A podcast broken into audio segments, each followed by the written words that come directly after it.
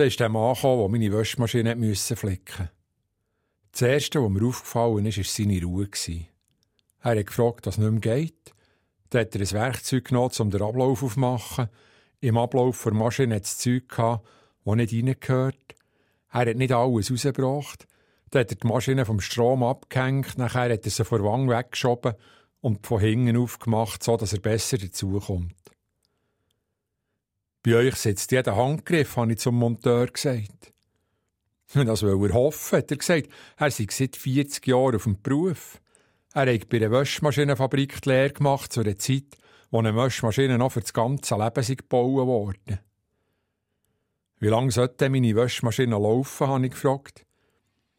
Heute rechnet der Hersteller von einer Waschmaschine mit einer Lebensdauer von fünf bis zehn Jahren. Das ist halt so.